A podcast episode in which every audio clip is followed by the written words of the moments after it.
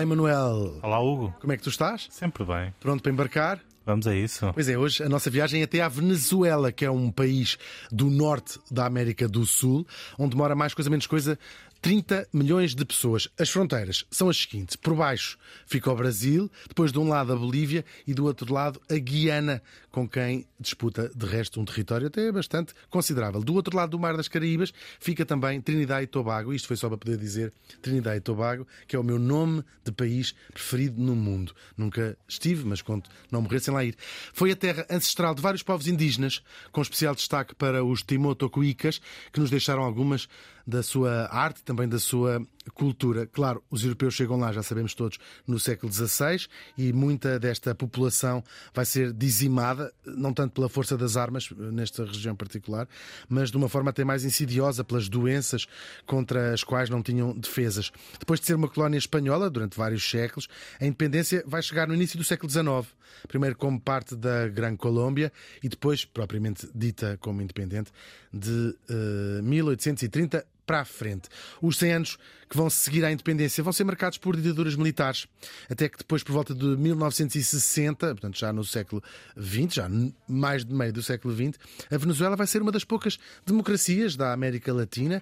Vão ser anos de grande desenvolvimento em que se fez quase tudo o que faltava fazer. A coisa vai descambar nos anos 80 e 90, com uma crise económica que vai levar o povo para a rua, às vezes com consequências trágicas. Tudo isto vai terminar com a Revolução Bolivariana, que vai levar ao poder uh, Hugo Chávez, uma figura muito polarizadora dentro e fora da Venezuela.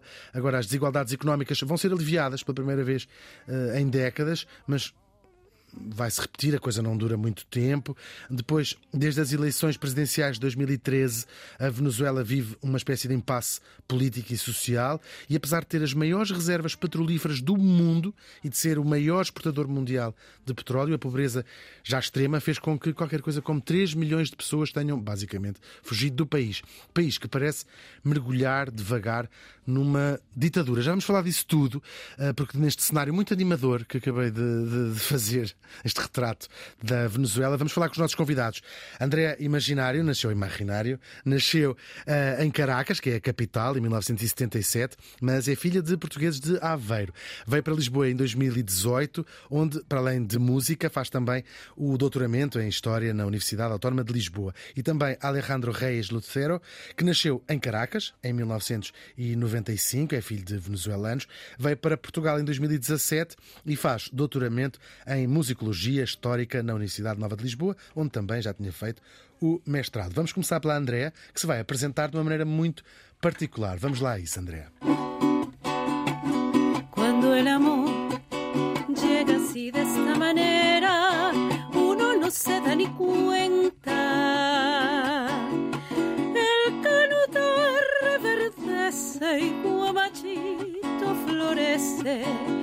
Las sogas se revientan. Caballo le dan sabana porque está viejo y cansado y se va por la mañana con su pasito apurado a verse con su potranca que lo tiene embarbascao. Y si una potera la sana, caballo viejo se encuentra, el pecho se le desgrana, no le hace caso falseta y no le obedece al freno, ni lo paran falsas riendas. Uau, obrigado, Andréa. Obrigada Foi eu. incrível. André Alejandro, vamos saber primeiro isto. Vocês já se conheciam? São amigos? Somos. Ou sim. odeiam-se? Não. Temos... Não, Temos uma boa amizade desde a Venezuela, é verdade. Gostávamos Desde a. Venezuela? Desde a Venezuela, sim. Venezuela. Eu, eu fui a professora do Alejandro. Foi a primeira professora da faculdade. Eu- Foi a primeira aula que eu tive na faculdade na Venezuela. O primeiro semestre, a primeira aula às 7 da manhã, foi com a professora André Imaginário. Ah, ah. Sim, sim. E desde então, pronto, cultivamos uma bonita amizade. Então, e foi, foi a a professora Andréa que te falou de Portugal? Por acaso a questão de Portugal vem, vem, não, não, não foi, não foi, não foi por aí. Mas, mas, mas pronto, o acaso, o destino acabou por juntar-nos. Na verdade, foi em Portugal mais do que na Venezuela, não foi? Foi uma coisa muito engraçada, porque eu estava, no ano 2017 ainda, estava de férias em Portugal e recebi uma mensagem do Alejandro que viu uma fotografia minha no Facebook, em Lisboa ou alguma coisa assim, e disse: Professora, a professora está aqui em Portugal? Eu estou cá em Portugal. E eu. Em Portugal? O que é que tu fazes em Portugal? Pronto, então combinamos para nos encontrar. Quando eu regressei no ano 2018, já para viver em Portugal, para morar cá, eh, pronto, começamos a, a- a construir uma amizade muito linda que tem durado até o dia de hoje. E, e pronto. E que esperemos que dure. uma- E vai, vai durar, eu vai tenho a durar. certeza que vai. Foi a além de, de, de 2023, com Já sabias, Alejandro, desta herança portuguesa da professora? Sabia porque a professora André Imaginário, além de, de, pronto, de dar aulas na, na, na faculdade, lá na Universidade Central da Venezuela, também tinha espetáculos musicais. Ela é uma grande cantora e cantava, era uma das cantoras de fado na Venezuela. Portanto, já conhecia a herança e, e a linhagem portuguesa que, que a professora tinha. Fala-nos de Caracas, de, de quando nasceu. Fala-nos do seu bairro, onde nasceu, em Caracas. Eu nasci. Pronto, eu nasci longe da casa, porque foi numa clínica noutro município, noutra Nasceu municipalidade. no, nasceu no sentido figurado, então. Não, pronto, eu nasci, eu cresci, eh, passei a minha infância entre duas eh, partes de Caracas. San Bernardino, que é uma, a urbanização onde nós morávamos quando eu era menina, até mais ou menos os nove anos, e Los Chorros, que era onde a minha mãe tinha e o meu pai tinham uma escola. Os meus pais. Eh, a, a diferença de outros portugueses não incursionaram eh, no comércio comércio. propriamente, senão até o fim. Eh, mas no começo eles eh, incursionaram na, na educação. Eles tinham uma escola eh, vocacionada especialmente para os filhos portugueses na Venezuela. Portanto, eu também aprendi português eh, lá naquela escola, nos meus primeiros anos de vida. Eh, e então passávamos muito tempo aí, muito tempo aí. Então era aquelas, aqueles lugares muito particulares. E eu, a, a cidade daquela época, daquela altura, Hum, já era uma cidade muito cosmopolita, porque acho que Caracas é- tem essa particularidade, com muita presença de estrangeiros. Naquela altura, particularmente de estrangeiros europeus, de, de- de latinos, eh, italianos, espanhóis, franceses, se, se calhar menos, mas tinha também, e portugueses. Uma comunidade gigantesca de, de- de- de- portugueses, uma comunidade muito, muito grande na enorme, Venezuela. é uma, é uma comunidade enorme. Em alguma época da história, que é parte do que eu estou a investigar, em, em alguma época daquela migração, porque aquilo começou em- eh, na- entre a Segunda Guerra Mundial e o final da Segunda Guerra Mundial, eh, Venezuela estava a abrir-se. Houve um governo democrático breve, naquela altura, nos anos 40, e começou a abrir-se à migração estrangeira, especialmente eh, europeia, porque precisavam modernizar o país, precisavam mão de obra, que não, a, a- população era muito pequena. Pronto, então convidaram os europeus e muitos deles eram portugueses. Eh, no primeiro momento eram mais italianos. Porque Eu tenho a percepção que- que os portugueses vinham muito, sobretudo da- da- da- das ilhas. da Madeira, da Madeira do Norte. Uhum, Mas do norte também há uma, há uma porcentagem Sim, grande. mas sempre eh, das ilhas é mais, ou seja, de- da Madeira, da Madeira Uhum. em particular é mais.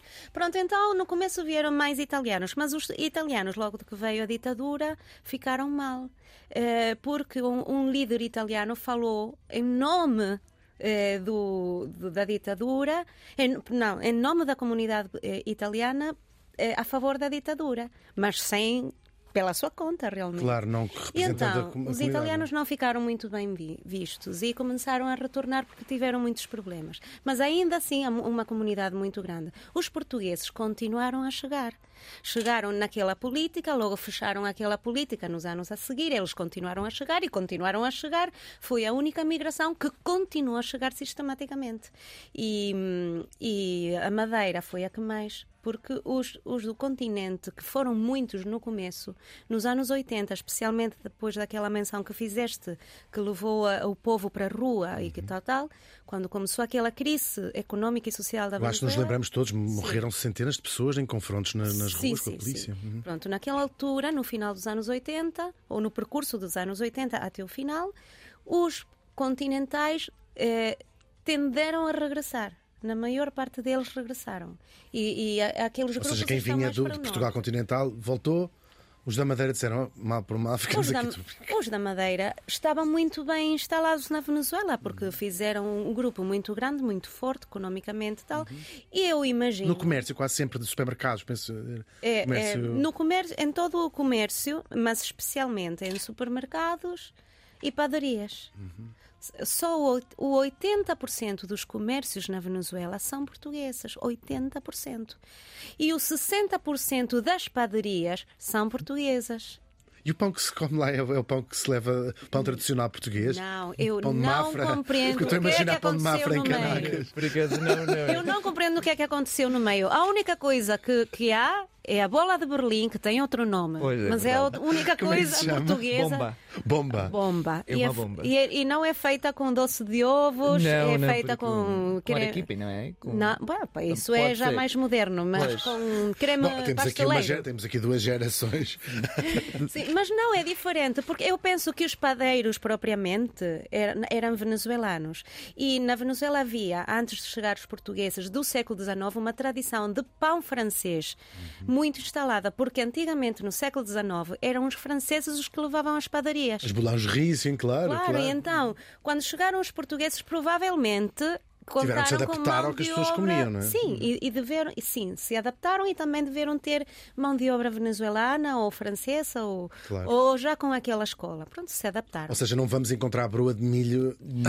É, é- é uma, é uma Não. coisa de, de casas Delicatesse. especi... Sim, uma Exatamente, é uma coisa de casas especializadas. Alejandro, eh, de facto é uma presença muito grande, os, portugueses, toda a gente tem amigos portugueses, toda a gente vai à, à- à- padaria, mesmo uma presença Mesmo. muito grande. É muito grande. Eu tinha, por exemplo, na escola, eu tinha muitos colegas que eram conhecidos por serem os filhos dos portugueses, ou mesmo os portos, como uma forma ah, Uhum. Se familiar. chama? de- Sim, Porto. os portos. É, o, o Porto é o, o filho de Portos, ou mesmo ele, porque pode ter acontecido. Por exemplo, eu tenho um bom amigo que se chama Jesus, já agora, ah, cujos pais são os dois da Madeira, mas conheceram-se na Venezuela. Portanto, foram as famílias em diferentes alturas para a Venezuela, acabaram por se conhecer, mas eram da mesma ilha. E ele nasceu lá, mas tem toda Ah, uma quem foi nos anos ascendência. 40, va- estamos agora na terceira geração de. Sim. Sim, sim, sim, já. E também, como estava, como estava a dizer a Andrea, houve uma continuidade na, na migração. Portanto, os pais deles chegaram já nos anos 60, 70. Ele nasceu por volta dos anos 90, somos da, da mesma, da mesma geração, e portanto era, lá está, é da segunda geração, é luso-venezuelano. E mas é engraçado, porque no caso particular dele, ele nunca aprendeu bem português em casa. Ele, por coisas da vida, ele estudou arquitetura, foi fazer um, um, um mestrado no Brasil e acabou por aprender português do Brasil. Brasil. Ai, que engraçado. Sim, sim, sim. Portanto, está toda esta, toda esta história. Mas sim, de facto, a comunidade, o, o- a cultura portuguesa está presente na Venezuela. Até na, quando eu cheguei aqui a Portugal. Uma coisa que me surpreende ainda hoje é, é, é, o sabor da comida portuguesa é muito próximo, não é bem o mesmo, naturalmente, aquele que se faz do que na- que se faz na Venezuela. É, Não diria, é familiar, é uma coisa que não me é estranha, por exemplo, como poderia ser noutras, noutros países O pastel de bacalhau para ti era completamente normal. Ah, Não, por acaso, por acaso o bacalhau não é, mas por exemplo o bife, a questão de um bife com um ovo, um ovo, um ovo em cima, ou a questão de acompanhamentos com arroz, um- uma comida do cotidiano, ah, o sabor. Talvez a preparação seja diferente, mas a questão do sabor, o alho, com a... há qualquer coisa que me é familiar ou me era já familiar, não foi tão complicado de, de, de adaptar. E de resto tinhas contacto também com o fado, como falávamos há pouco. Não, por a acaso- literatura, Saramago, sei lá, É-. É, é um pouco irónico e um bocado acho que, que a investigação que está a fazer Andréia tem muito, tem muito a ver com, com essa questão sobre como a cultura que na Venezuela se aprendeu a Portugal é uma cultura, para já está sempre a ideia, quase o clichê, do português padeiro, do português comerciante. Que sim, existe no Brasil também, de certa maneira. E infelizmente não há uma, uma, uma aprofundamento sobre a cultura, a literatura portuguesa, por exemplo, que é uma literatura tão rica e tão, tão variada, eh, não era assim muito conhecida. Aliás, o, o fado, na verdade, eu tenho contato com o fado através da, da Andrea. Ou seja, eu sei o que o fado é, ou pensava que sabia o que o fado era só através da Andrea. Depois o fenómeno do fado, pronto, lá está, não se conhece, mas porque não existem muitos, eh, muitos desenvolvimentos nesse sentido na, na Venezuela. Mas são coisas relativamente separadas, André, ou seja, a comunidade portuguesa e a, a comunidade de Venezuela, ou os venezuelanos, são. Eh, eu acho que nesta altura eh, os portugueses estão muito mais em- estão integrados. E o que pode acontecer é que, por exemplo, já na terceira geração pode não ter tanto contato com as raízes. Eh, eu penso que normalmente. Ou seja, passa a ser quase uma curiosidade. Ah, tinha uma, a minha, meus avós eram portugueses. Exatamente, mas é- ah, eu penso que isso é normal em, em qualquer terceira geração que já está a andar. Hum, o conhecimento que há na Venezuela do- de- dos estrangeiros em geral, como qualquer parte do mundo, tem um bocadinho de estereótipos, não é? Mas é normal, aqui em Portugal também há estereó- estereótipos sobre nós ou sobre, ou sobre pessoas de outros países também, sobre os espanhóis, sobre os italianos, sobre tal, tal. Hum, e, pra- pra- por exemplo, o meu trabalho tem sido precisamente divulgar estes outros aspectos na cultura venezuelana sobre a cultura portuguesa que não são tão conhecidos. E agora há já um, um- há um, há um circuito dentro da Venezuela que tem interesse no, no fado, por exemplo. Já nós fazemos, hum, e eu sinto-me muito honrada de ser da primeira geração que levou o fado a- eh, por, eh, em eventos por bilhete. Porque anteriormente era tudo dentro da comunidade, era uma coisa muito endogâmica, por dizer de alguma forma. Só, só os portugueses é Sim. que iam ver. Só os basicamente. portugueses podiam convidar alguém, mas sempre assim, ah, vem para o nosso evento, tal, tal. Mas não pensavam que podia sair fora.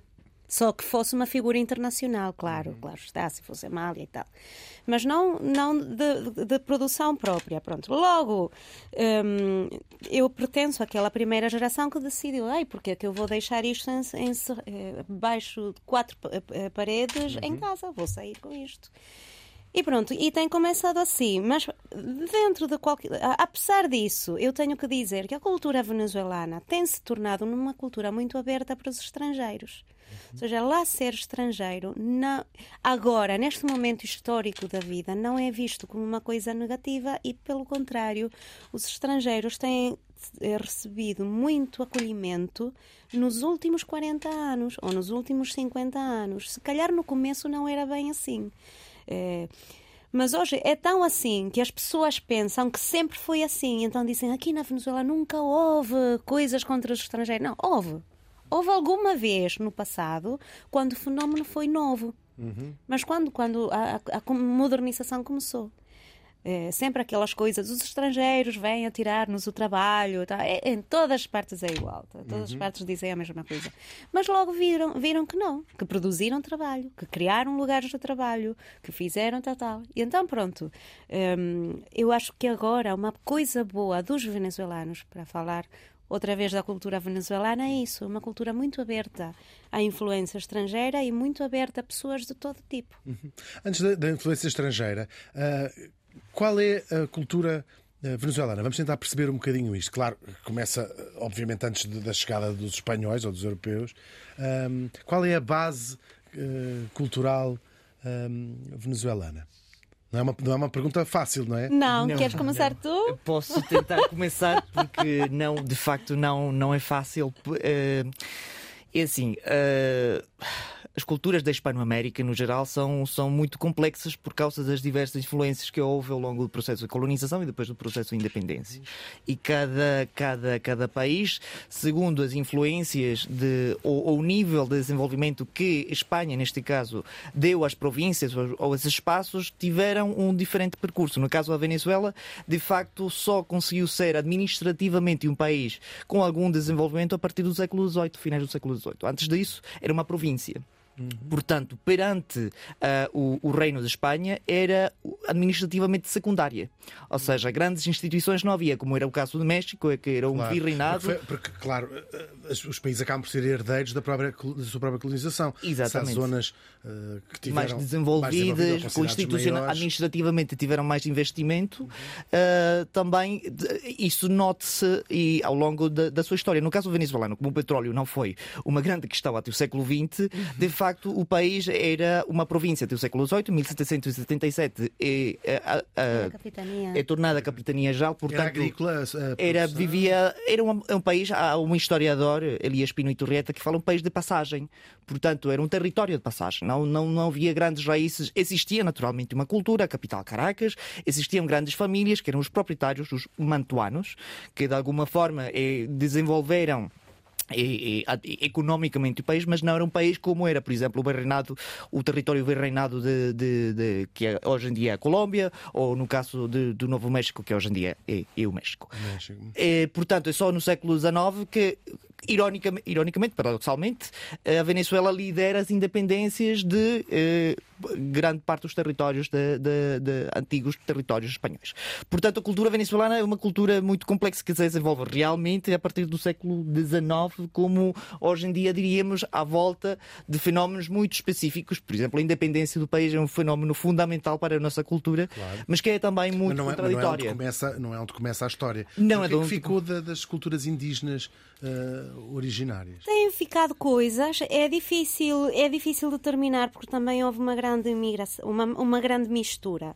Eh, há, uma, há um, um antropólogo já clássico, eh, Darcy Ribeiro, que fala muito da questão das diferenças entre os povos da América Latina. Ele fala de três tipos de povo: os povos eh, testemunha, que são povos como o México, como o Peru, por exemplo, como o Equador, que tem um grande componente indígena que ainda nós podemos ver em pleno funcionamento e, e maioritariamente a população é indígena. Temos os povos transplantados, que seriam, por exemplo, os Estados Unidos. Ou seja, para onde, para onde se instalaram Claro, onde se instalaram europeus. os grupos europeus, mas não se misturaram. Ou, ou deram cabo daquelas populações que aconteceu, ou fizeram reservas para que aquelas populações não passassem desses territórios. Isso aconteceu nos Estados Unidos, por exemplo, mas não só, também ac- aconteceu na, na Argentina, em certo ponto da história. E logo estão os povos novos: Venezuela, o Brasil e a Colômbia. Que se que criou, são- digamos, da mistura dessas pessoas. é Exatamente, que são povos que começaram a surgir desta mistura, que era muito mais. ehm, eh, foi muito mais intensa, foi muito mais aberta, em termos um bocadinho mais horizontais, e fizeram outro tipo de sociedade. Para mim, por exemplo, quando eu conheci o Rio de Janeiro, eu dizia: eu sinto que não fui para lado nenhum, eu sinto que estou em Caracas. é igual. Ou seja, eu sentia. Ah, claro que há diferenças, nós sabemos, mas ehm, eu sentia que sociologicamente era mais ou menos a mesma coisa. Então, ehm, a Mas nossa o Brasil É um história. país com muitas di- di- di- diferenças sociais, muitas desigualdades sociais. Claro, igual que nós. Igual que- É Igual mesmo que nós. era isso que eu queria Sim, chegar, sim, é mais sim. ou menos a mesma. Sim, é mesmo, Exatamente. É o mesmo. Então, agora, claro, agora já há algumas diferenças adicionais àquelas que eu conheci naquela altura no Brasil. Mas pronto, o que eu quero dizer com isto é que para, eu tenho um, um problema com o conceito das raízes. Raízes temos. Ehm, agora, o que não tínhamos, seguramente, são aqueles investimentos institucionais. E aqueles investimentos institucionais refletem também no, no aparato educativo.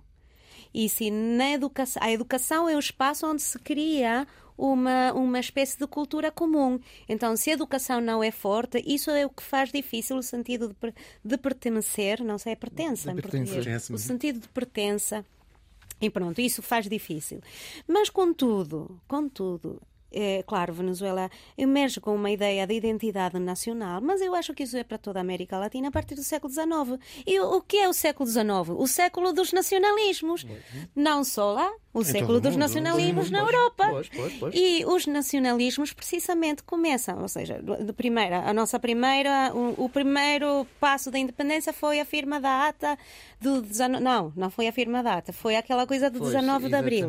Mas que no começo foi para apoiar é o rei da Espanha Exatamente. em frente das invasões Napoleónicas. Exatamente. Mas logo viram, mas agora Pois. vamos Não, fazer uma dar- independência. Pois, agora. Pronto, e então logo no ano a seguir fez-se a declaração de independência e logo começou a guerra, começou tudo, tá, tá, tá, tá. E então, a Venezuela forma parte daquele discurso internacional, como todos os países, à procura de uma identidade. Então começa a invenção da identidade. Quem é que somos? Temos de definir isso, porque se é um Estado laico, Vês? Nós temos, não nós podemos definir só como uma população católica e já. Pronto, então começa aí esse processo e nesse processo vieram todas as ditaduras que tu falaste, uma breve democracia nos anos 40 de três anos que logo foi por outra ditadura, lá, até que chegou a democracia que estamos a perder. Que marcas é que isso deixa num país ter vivido os seus, 100, os seus primeiros 100 anos de existência como uma ditadura?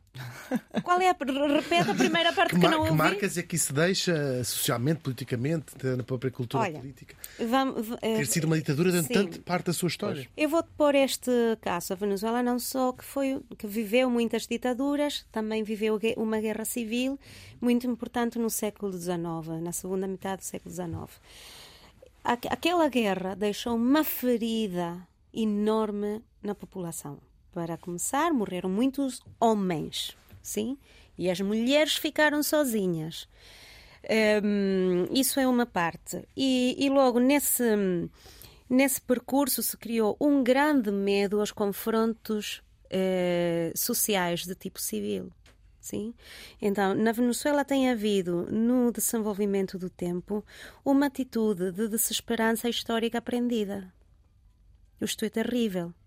A, a democracia de- eh, do- que chegou no ano 58 e que só fez-se realmente democrática no ano 60 e tal, quando aprovaram a primeira Constituição Democrática. A democracia veio representar uma primeira experiência de conseguir eh, paz social sem confrontos, sem mortes graves, sem, ou seja, n- graves não, a morte toda ela é grave, mas sem enormes quantidades de mortos e tal, ok? Então aquilo foi a nossa esperança e representou por 40 anos essa possibilidade. Ehm, mas a, a- a atitude de desesperança aprendida com respeito ao confronto do cidadão perante o poder, aí está. E as pessoas têm muito medo da violência se, se espalhar. Porque tem o trau há o trauma histórico, provavelmente já esquecido, mas inconscientemente assimilado, da Guerra Civil do século XIX, mas todos os traumas históricos da guerra de guerrilhas que houve no país nos anos da ditadura e também nos primeiros anos da democracia, porque também não é que a paz fez-se de um dia para o outro. Ah, agora somos pacíficos. Não, houve, uma, houve ainda. eh, Aquela percepção do ataques. cisto de escamba vai correr muito mal, é essa, essa ideia. Exatamente, exatamente. Ou seja, é o medo sempre à fúria popular. Sim, a- a- a- aos, aos confrontos A confusão. fraticidas. Pois, pois. Pronto, é um bocadinho o temor disso. Nos no final dos anos 80 houve aquele episódio que chamamos El Caracasso. Que ainda não percebo porquê, porque aquilo começou eh, em Guarenas. Mas Não pronto. Não Caracas. Não, Mas, Caracas. mas Caracas foi a grande replicadora do que aconteceu em Guarenas, realmente. Vamos explicar um Caracas bocadinho. Isto são, são protestos sociais que levaram muitas pessoas para a rua e a repressão policial foi, foi enorme e morreram de facto, não sei o número certo, mas centenas de. Sim, morreram centenas de pessoas e que Estavam a, a exigir o quê? Melhores condições de vida? Dinheiro? estavam a fazer saque- saqueus. Eh, Saque, saques, Saques. Portanto, sim, a vandalizar eh, Estava, não havia, era uma situação, exato, uma situação de confusão. de, de confusão, porque certamente as pessoas estavam a reagir a uma, a uma pressão social que havia por questões em, Económicas. de, de injustiça social, de, de, de má distribuição da riqueza, mas não era um protesto organizado. Não era isso. Então as pessoas saíram à rua, começaram a roubar todos os. a, a- a fazer um saco de todos os, os comércios que havia. Por acaso a comunidade portuguesa foi muito afetada, Sim, porque os estamos a falar de lembramos dessas 80%, já tirem as contas. E muita gente voltou nessa altura. Muita gente voltou naquela altura. Como é que isso é visto em, em- em- na Venezuela hoje em dia, esse, esse movimento histórico? Ah, como uma, ah, uma barbárie que aconteceu, umas pessoas que se passaram e foram para a rua queimar coisas, ou como uma reação ah, uma situação política e económica? Como é que, qual é, É visto, disso? é visto como uma reação política económica, mas também há eh, eh, visões encontradas com respeito a esse acontecimento. As duas pensam nisto como uma coisa política económica, mas não da mesma forma. Por exemplo, a posição do governo é que eh, esta, este movimento foi um movimento do povo para reivindicar a sua luta tal e o povo é bandeirado de um processo. Outra parte da, da, da população pensa que, Que o alvo, que ou seja, que a causa isto- era certa, o alvo é que foi errado, talvez, não? pensa que isto foi uma coisa que não é meritória. Ou seja, isto quer ser envolvido no mérito de uma luta, mas como isto foi realmente algo aparentemente espontâneo e, e sem direção, sem objetivo, não havia um objetivo. O objetivo não era derrocar o governo. O objetivo não existia. Foi uma expressão que saiu para a rua. E então consideram que isto é uma expressão da crise social, mas não um movimento popular propriamente. Estás a ver? Alejandro, co- tu- como é que aprendeste isto na escola? Já que nasceste depois desta, desta, Pois, desta história. eu não Ou nem... seja, já estudaste na história isto, talvez 15 ou 20 anos depois disto ter acontecido, não é? Por, por acaso, não era, não é- a história que, que eu aprendi na escola chegava até, até a ditadura de Marcos Pérez Jiménez, depois se falava um bocadinho na democracia, e depois dos anos 80 para a frente eram sempre aqueles, aquela zona cinzenta que a gente ainda estava, mesmo os meus professores tinham vivido de novos. Eu Lembro-me, a minha professora de História eh, tinha 15 anos quando o Caracaso aconteceu, e ela própria não sabia muito bem como contar, porque era uma ferida ainda aberta, com uma questão, lá está, com muitas possíveis leituras, e que por esse, esse motivo não se, não se discutia abertamente. Claro. Quando se fala de história ou de política na Venezuela, tem de sempre ter esse cuidado de de começar por perceber de que lado, vou por aquele lado, é que, ou que opinião é que a pessoa tem em tudo, porque a Venezuela não é começa é muito dividida politicamente em muitas coisas, como nós chegamos o, esse, esse- Sim, a polarização infelizmente também chega, chega às aulas e note-se, aliás, porque também a questão educativa, por exemplo, na minha geração era muito comum as, as famílias da, da classe média, eh, os filhos irem a escolas privadas.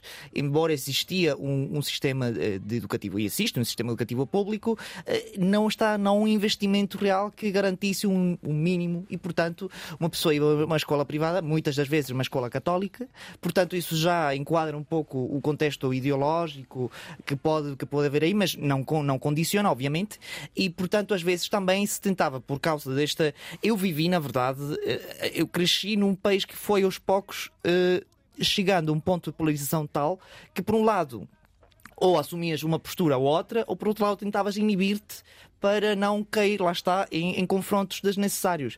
E a escola às vezes tentava ser, era, era muito, muito confuso no sentido, às vezes havia um espírito de polarização e obviamente havia professores que eram contra ou a favor. Isso era muito claro. Era, podia ser muito claro, mas nas aulas tentava haver uma neutralidade, uma limpeza, uma moderação que não que não E tu lembras-te, por exemplo, nos testes de história, ou seja, dizer assim, deixa-me cá escrever o que eu acho que o professor vai querer ouvir. Não, por acaso não, porque lá está, havia essa tentativa de neutralidade ou limpeza. Aqui, este é um espaço neutral, vamos tentar fazer disto neutral. Eh, Aliás, eu lamento muito eh, como a história às vezes foi dada na escola, porque não promovia um discurso crítico eh, e que, era, o que é necessário e o que é mais necessário, especialmente para uma realidade tão confusa como a Venezuela, o que mais falta é um bocado de, de- de moderação e de olhar para as coisas de forma crítica. Na escola, o tipo, a história, que é fundamental para perceber porque é que chegamos onde chegamos, era dada, lá está, com, tentava eh, uma profilaxia de forma que só soubesses factos e, da- e- e datas e pronto, era isso que aprendias, não um, um- um desenvolvimento, uma discussão sobre como.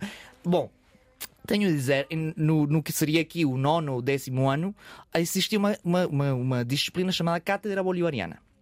Cátedra Bolivariana era eh, Isso já depois da Revolução. isso Não, é antes, não, não, não, antes, não, antes não. da Cátedra Bolivariana, que também fala muito do contexto ideológico Eu geral. já, eu já estudei Ah, a. Cátedra Cátedra Bolivariana. Era uma coisa que formava parte do nono ano só Exato. e era só para estudar o pensamento de Simão Bolívar. Ah, Bolí- Era só. Aqui, para explicar a quem nos está a ouvir, a, a Revolução Bolivariana pode ter dois sentidos. Podemos estar a falar das independências em relação à Espanha do, do início do século XIX, com Simão Bolívar, e é também o nome que depois eh, é dada pela subida do Hugo Chávez Chávez, ao poder. ao poder Sim, mas que realmente não está fundada no pensamento de Sim, sim, mas ou Bolívar, seja, estou a está. dizer mas eles chamam, o no- o sim, nome, o sim, nome. Sim, sim, sim, sim, sim. Para, explicarmos aqui de que há a Revolução Bolivariana E- estamos a falar. E uma questão que tem a ver com a história. Essa disciplina era sobre o Simão Bolívar. sobre o Simão Bolívar e o pensamento, mas, mas que é interessante porque a cultura venezuelana, e tentando, voltando à pergunta do início, tentando perceber o que é a cultura venezuelana, está muito marcada pela figura de Bolívar. O Bolívar é o pai da pátria, aliás, com a Revolução Bolivariana do Hugo Chávez, na Constituição, penso que eu no segundo artigo, o país está fundado sobre o pensamento de Bolívar. Há historiadores que digam que é uma espécie de teocracia, não fundada num Deus, mas num- numa figura histórica chamada Simão Bolívar. Portanto, há, há, uma, há um uso, um abuso da figura e do nome de Simão Bolívar por questões ideo- ideológicas, mas que vai além de uma questão atual e histórica. Desde a morte de Bolívar até os dias de hoje, todos os presidentes, de alguma forma, quiseram alinhar-se ou se, ou se mostrarem como descendentes ou continuadores do, Em do todo o Bolívar. espectro Todos político. dizem, Todos todos dizem. que são e- e o continuadores do Bolívar é o- A é o oposição, herói o da- governo, todos. Até quem que me diga que eu sou, eu sou descendente de Bolívar Ah, da linha de tal. exatamente. Temos, Portanto, é incrível. O Bolívar dá Coitadinho. para é uma figura que é o, pai, é o pai da pátria de, quase- de muitos, muitos Pois, países, não é? Ah, Pois, a, a grande questão é, é essa visão paternalista ainda existe e tra- traz muitos, muitos contras, por assim dizer, que, que nos pensa, faz- fazem esta sensação do, do pai que, que é Ou seja, necessário. devia, devia se rasgar com- Devia-se pensar outra vez, devia-se repensar a, a visão do, do, do, do Bolívar, porque tem condicionado muitas vezes eh, a nossa capacidade, ela está crítica perante a realidade política, porque estamos sempre, de alguma forma, e a cátedra bolivariana, como disciplina para mim, é um exemplo, estamos sempre eh, imbuídos ou de tal forma mergulhados nisso que perdemos um bocadinho o horizonte, o horizonte crítico. Sim, Isto, isto merece um, um Uma bocadinho música. de música, Vamos lá. porque só para que saibam o- o- a importância que tem Bolívar no pensamento da cultura venezuelana, eh, este, só este pedacinho. Quando Bolívar nació, Venezuela pegó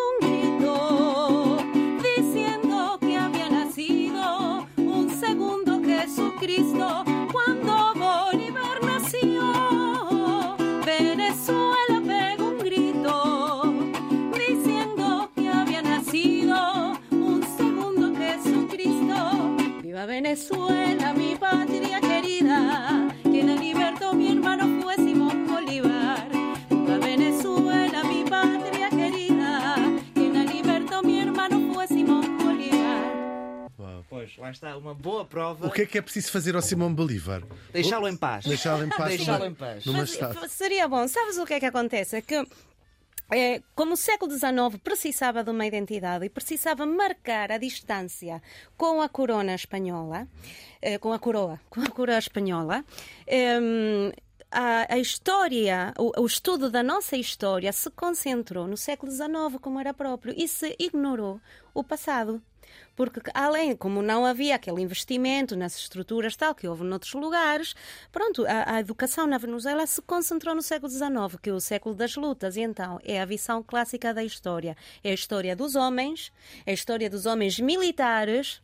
Sim, é Bolívar e além de está tudo centrado na figura de Bolívar. Bolívar é o, o o que fa- faz a independência, é, é José António Sucre é o amigo de Bolívar, é, hum, o José António Paes é o é traidor de do Bolívar, Bolívar, é tudo à volta de Bolívar. é tudo à volta de É, Bolívar. o. Francisco Miranda Anda, é o precursor do de Bolívar. Bolívar, portanto, então, isto, isto Há muita gente chamada Simone. Não, por acaso Não, não, Por acaso não, não, não, não, não. Mas, mas quem tem qualquer coisa a ver com Bolívar tem orgulho em sentir, ah, eu sou qualquer coisa do Bolívar. então, claro, o que é que acontece quando di- dizia um historiador venezuelano que quando este tipo de, de perspectiva histórica acontece fi- fixada nos indivíduos, além disso, homens e militares, temos uma, uma, uma percepção eh, messiânica da história. Então, E é assim que é possível essas ditaduras irem aparecendo. claro, dúvida, exatamente, sem porque dúvida. é sempre a ideia. Por Este é que vai ser digo, o pai da pátria, como falávamos a há pouco. desesperança aprendida do poder do povo tem como contraparte a, a figuração de um messias político que nos vai redimir. E foi assim que entramos neste, neste momento É assim que o Hugo histórico Chávez chega ao Hugo Chávez é um Foi assim que entramos neste momento histórico. E, e ainda não conseguimos sair porque ainda conseguimos pensar assim. Pois, ainda estamos, estamos à à espera de uma pessoa que tal, de mão tal, tal. forte que venha cá Claro. por ordem.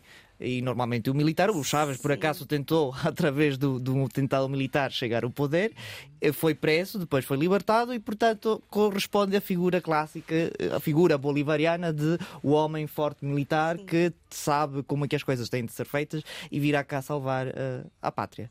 Sim, para nós aquela, a figura do indivíduo herói é muito importante. É. E pronto, pode ter a ver também. Há outros messianismos no mundo. Pois, não? pois. Também. Só que se calhar não são uma tendência nacional, mas são uma das tendências. Pois. Uhum. Em Portugal existe o sebastianismo, por exemplo, que estão também. E, e à sim, e essa- essas figuras. Tivemos, tivemos também uma ditadura muito longa que Uhum. deixou essa ideia de um pai da pátria, acho que é um bom, exemplo, e com a, depois com a carga toda que tem pai e pátria, que no fundo a raiz é a Exato. mesma palavra. O, isso é transversal hum, a todas as idades? Ou, ou nota-se um, desencanta- desencantamento com essa ideia das figuras, por exemplo, nas gerações mais novas? Sim, agora há um desencantamento de tal ordem, de tal tamanho, que também ninguém quer saber nada de Bolívar, mas também não é assim, não é bem assim.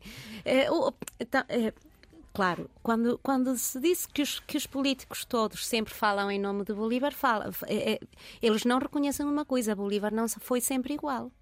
Pois. Bolívar mudou no percurso da sua vida. Então, o que é que faz a diferença entre os políticos? Qual é o momento da história de Bolívar que eles escolhem? Porque o Bolívar antes da... As religiões são exatamente. Isso é exatamente a história das religiões. Olha, isto é, É, é- é- é- o bolivarianismo é um é. tipo de religião civil. Claro, quando subiu ao Exatamente, Monte X exatamente, disse não sei o quê, exatamente. quando desceu para o Vale Sim, Y disse. exatamente. Então agora, agora as novas gerações não querem saber nada do coitado do homem, Pois, porque... também é um efeito pendular. Foi Claro. tanto, tanto, tanto, se carregou tanto nessa Sim. tecla que agora eh, há o esgotamento desse. Mas obviamente isso não é bom. É um efeito natural porque é o pêndulo que chega a um ponto, vai com a mesma força para o outro extremo. Ainda há alguém que, se que tenha in- interesse político na, na- na Venezuela ao fim desta, desta história toda? Ou as pessoas já estão completamente não há. fartas de. de- Sim, eu ia dizer há, há bocado, a polarização foi um fenómeno dos anos, dos anos 2000. Antes dos anos 2000 não havia uma polarização. Não estou a dizer que não havia problemas sociais, que é outra coisa. Estou a dizer que não havia polarização. Ou A seja, democracia- ódio entre quem, por exemplo, é pro, pro Chaves e quem é Sim, não, não Chaves havia, ou Maduro. não havia, por exemplo, polarização entre esquerda e direita nos anos até o final dos anos 90. Isso não existia.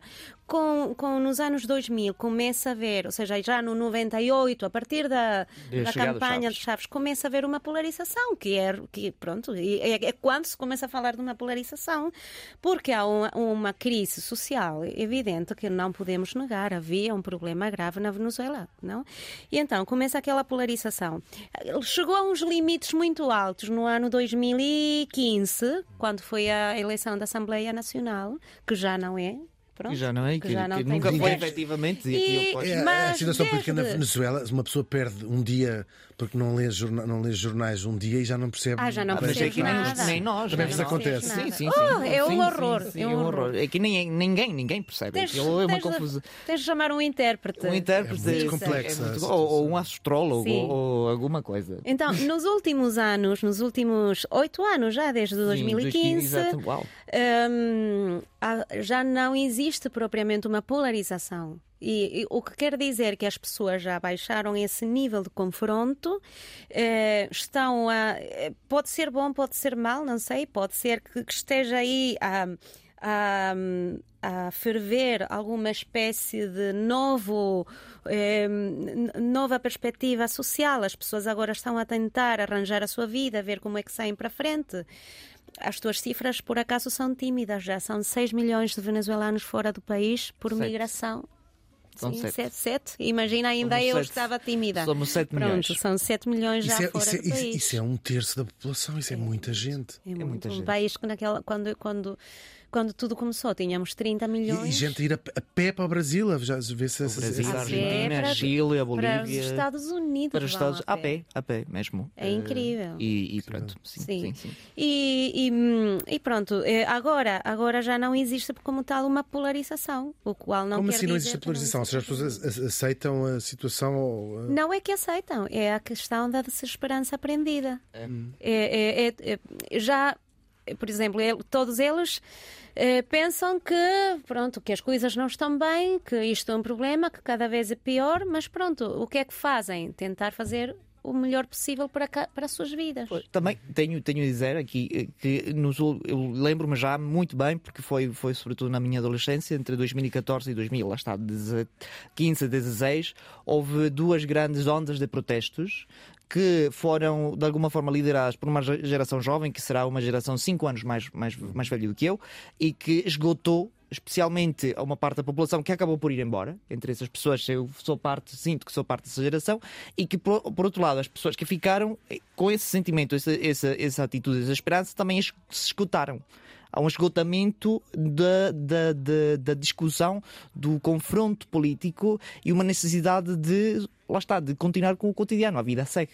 A vida tem de ser além de, deste confronto, desta discussão, desta polarização, desta violência, porque de facto, desde que o Chaves chegou, até a sua morte e continuando com o Maduro, a violência discursiva do poder e também a resposta que recebia de outros lados era muito, muito difícil. Eu, eu sinto que a minha concepção política do, do- de uma república está fundamentada numa violência verbal muito forte. Uh, porque é o que eu via. Uma pessoa ligava uh, a televisão e aos poucos, isso foi piorando naturalmente, mas aos poucos via como o discurso empobrecia-se, ou seja, as ideias iam ficando cada vez mais pobres, mais vazias de conteúdo, para ser simplesmente ataques ad hominem. Portanto, era o outro, porque o outro não é o que eu sou. É mesmo essa polarização no discurso, depois mesmo em grandes mo- movimentações populares que o Chaves conseguia, porque tinha um carisma muito grande, isso sem né? dúvida. eh, o seu discurso E era havia ali uma certa, uma certa uh, magia de ser o, o, o bad boy do mundo, não é? O tipo que dizia. Claro, e ter também um- chamava nomes ao Presidente da América. Mas da era, um ba- mas era um bad boy com um bolso muito forte, porque tinha um dinheiro, o dinheiro do petróleo permitia-lhe ser o bad boy e ter dinheiro. Era o rapaz mal, mal comportado da turma que fica lá a dizer. a dizer E que nomes. também depois Eu paga a penso toda a gente. Isso, e, Foi muito engraçado uma, uma vez que ele estava a falar numa, numa cimeira, acho que foi, e o rei de É o Espanha. porque não tem calha. porque sim. não Porque tem não tem calhas. calhas.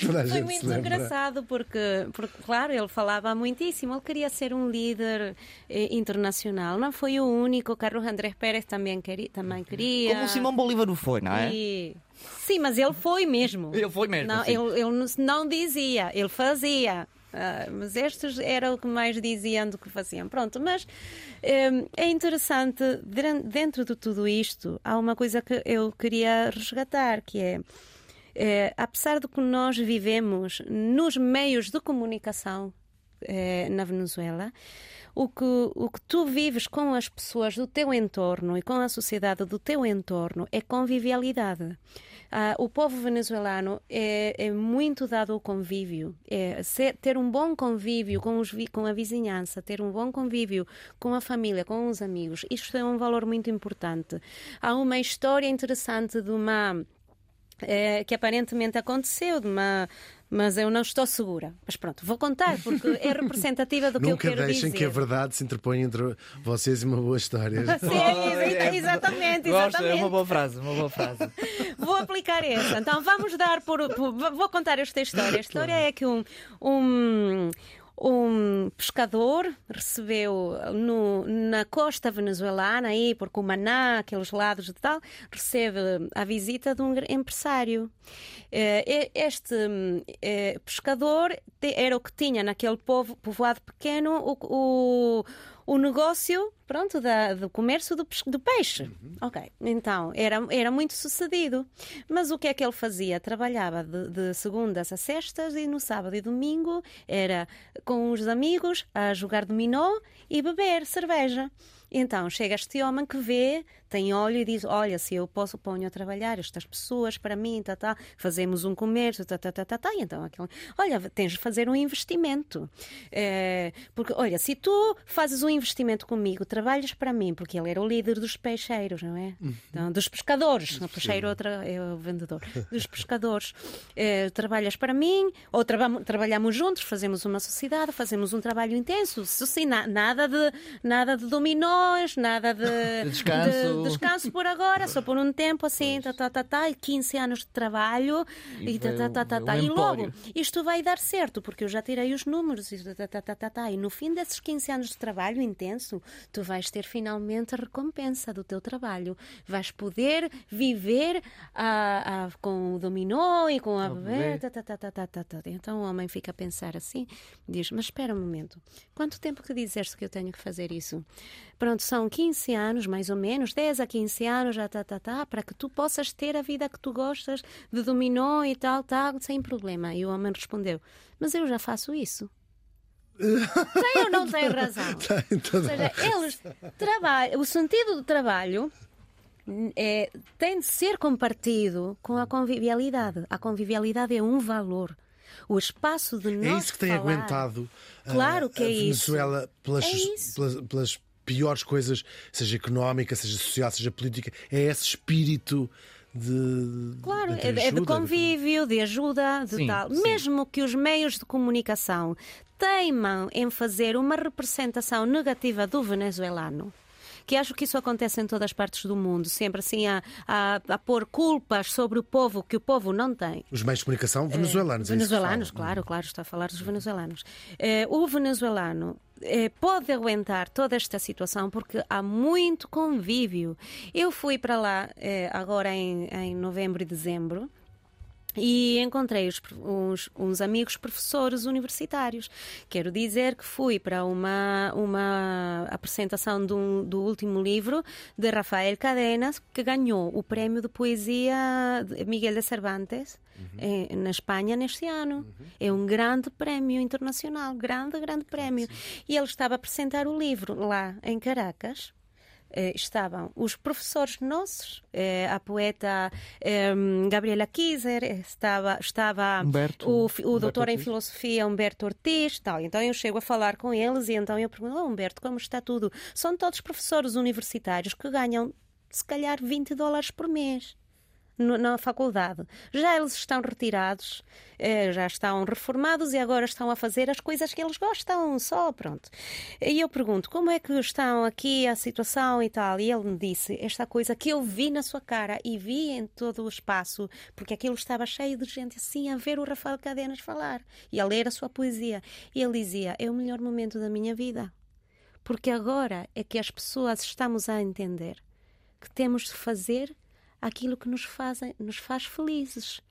E eu agora estou a fazer este espaço profissional.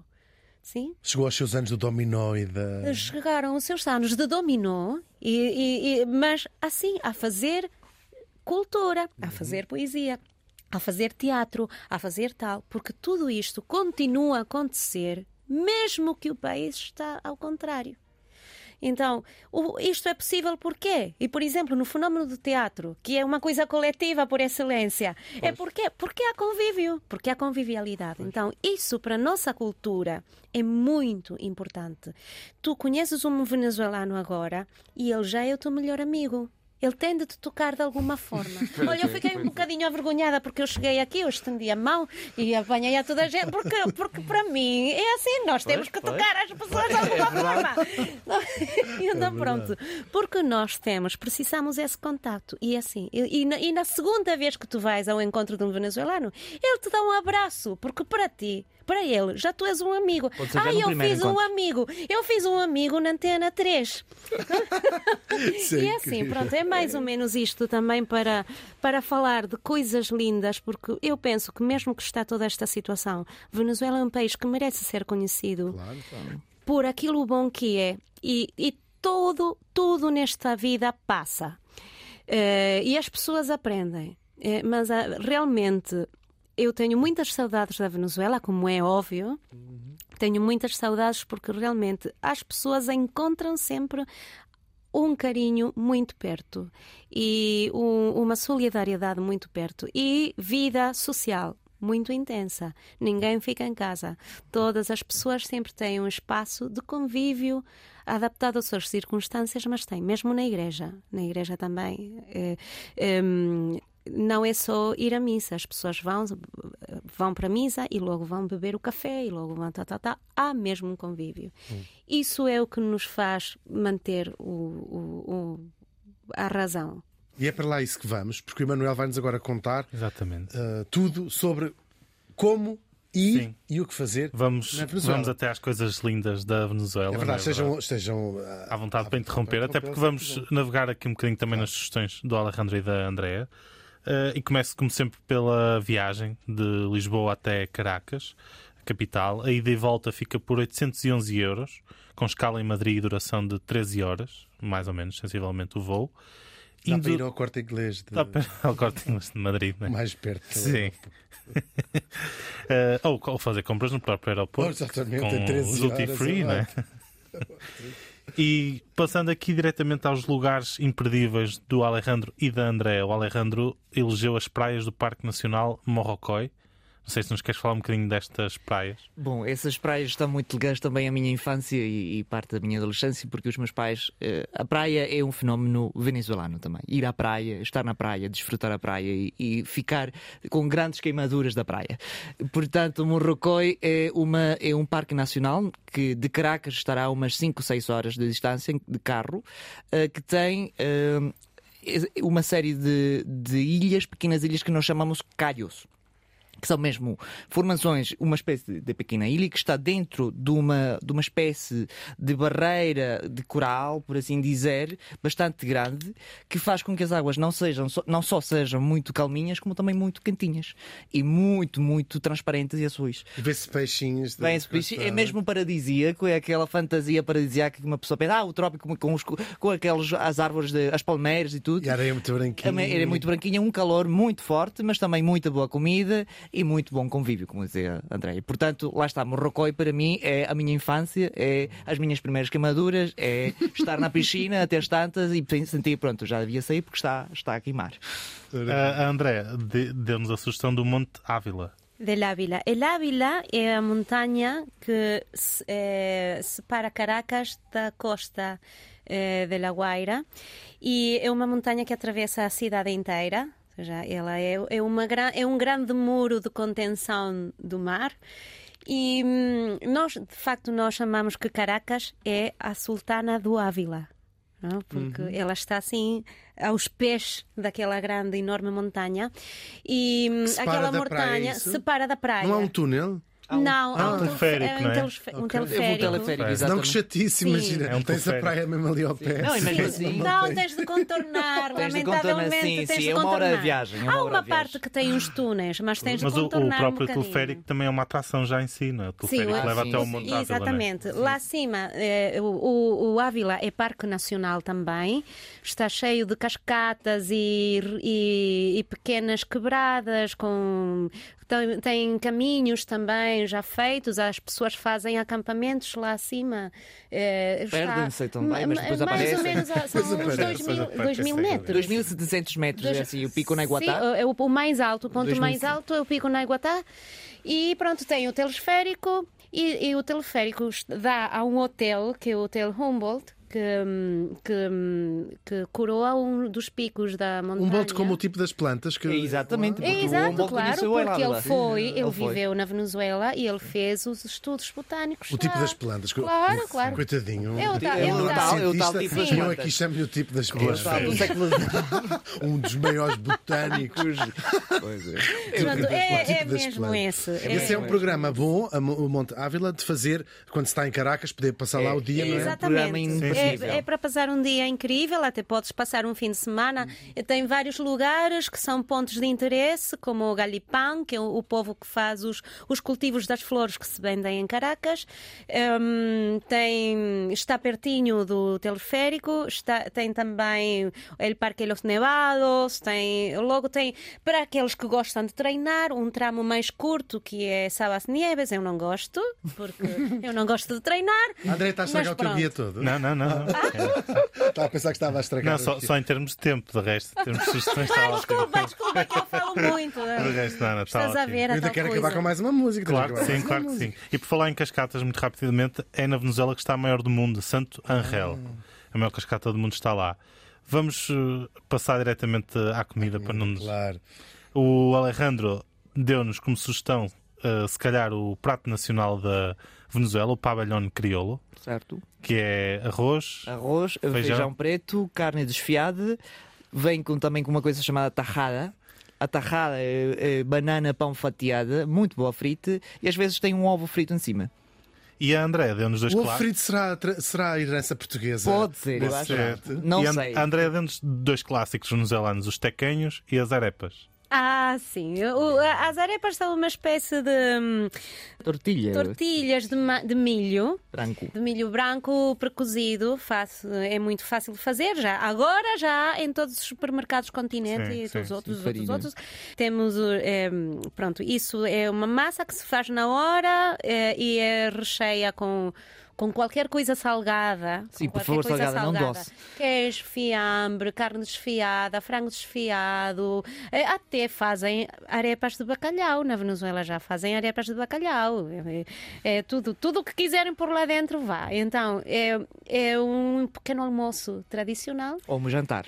Ou, claro, segundo, não? mas o mais comum é que seja pequeno almoço do país. As pessoas fazem isso de pequeno almoço. Quem quiser em Lisboa, existe um sítio que tem aqui esta sugestão. não é? Sim, sim. E no, Culé. e no Porto também, curiosamente, na Rua Sudfeita há lá uma casa só de arepas. E os tequenhos, ainda que numa versão muito eh, adulterada, como é característico dessas cadeias, há uma cadeia de fast food que agora tem Ah, tequenhos. sim, Pois, sim, exatamente. King, E, os, e os tequenhos são queijo, um, um, pa- um pauzinho de queijo embrulhado E frito, não é? em, em frito, farinha de sim. milho e é frito. E é o rei, nós dizemos que é o rei das festas. É, e quando, coitadinho do, do, do Deixa-me só tirar um tequenhozinho empregado assim. de mesa que sai com aquilo, porque É todas não, as pessoas não, vão. é muitos, Porque, é muitos, é sempre aquilo é muito. bom quente. Então toda a É, gente é, vai. pois. Onde está, o, onde está o empregado de mesa?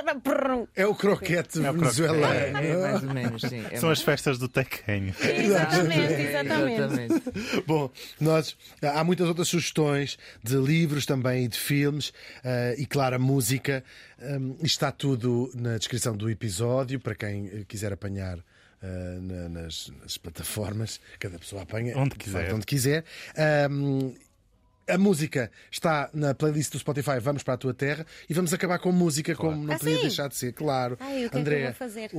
tocar-nos o que, o que apetecer.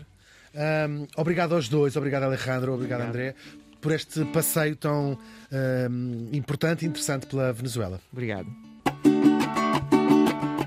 Más allá de no sé dónde, tampoco se sabe cuándo. Dicen que sale un espanto.